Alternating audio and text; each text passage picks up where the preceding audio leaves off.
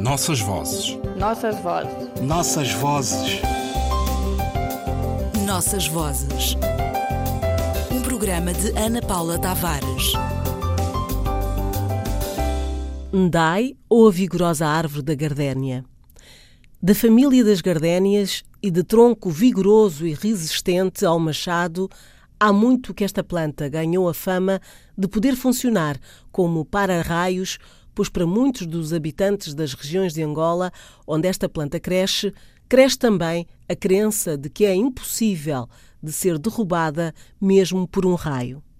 Ndai, na língua quimbundo e nas que desta se alimentam, ganha outras designações nos outros sítios onde cresce e floresce quase sem descanso.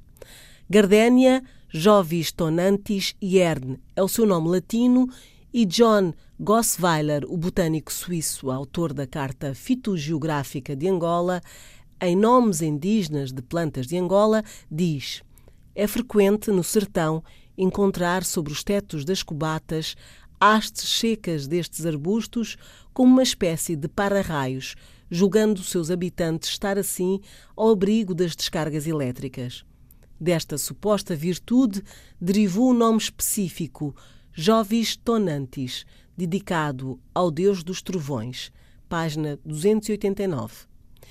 E para a árvore de pequeno porte da família das cinchonoideas, tribo das gardénias, que apetece falar e referir a sua impossível floração em circunstância de secas ferozes ou chuvas torrenciais, das folhas cor de oliva e perenes e de um tronco que não verga, não parte e resiste.